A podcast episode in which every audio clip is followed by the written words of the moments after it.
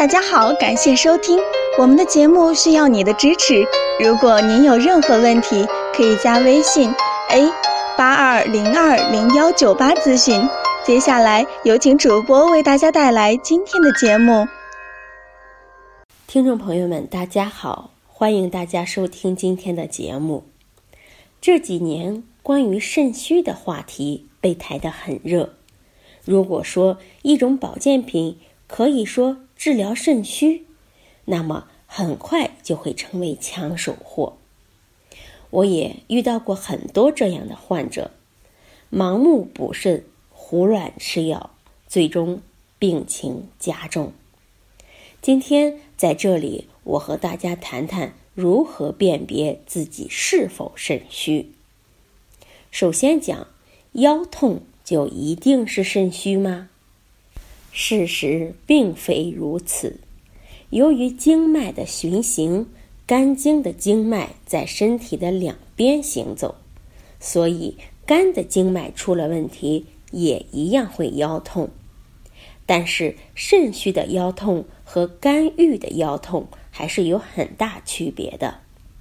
肾虚的腰痛主要的疼痛部位在腰部正中间，而肝郁腰痛疼痛部位比较广泛，疼痛的范围也往往不局限于腰部。所以大家在遇到腰痛的问题时，不要马上的断定肾虚，因为还有可能是肝郁腰痛。第二，我们说疲劳也未必是肾虚，肾虚可以引发疲劳，但是肝郁也可以引起疲劳，二者也是有区别的。肾虚的疲劳一般在过度疲劳后加重，如果充分的休息之后。疲劳程度能够缓解，伴随的其他症状就是有早衰面貌、记忆力差、听力差。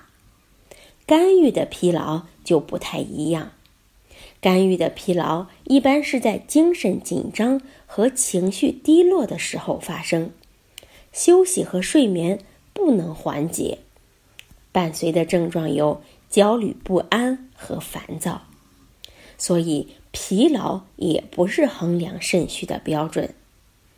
上面我们谈的这两个问题都是常见的肾虚症状，但是有了这些症状，真的是肾虚吗？现在看来不一定。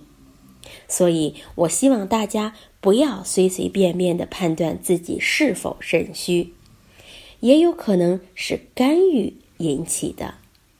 还是那句话。辩证才是中医的灵魂。好，这就是今天的节目，欢迎大家关注、评论和点赞，谢谢大家。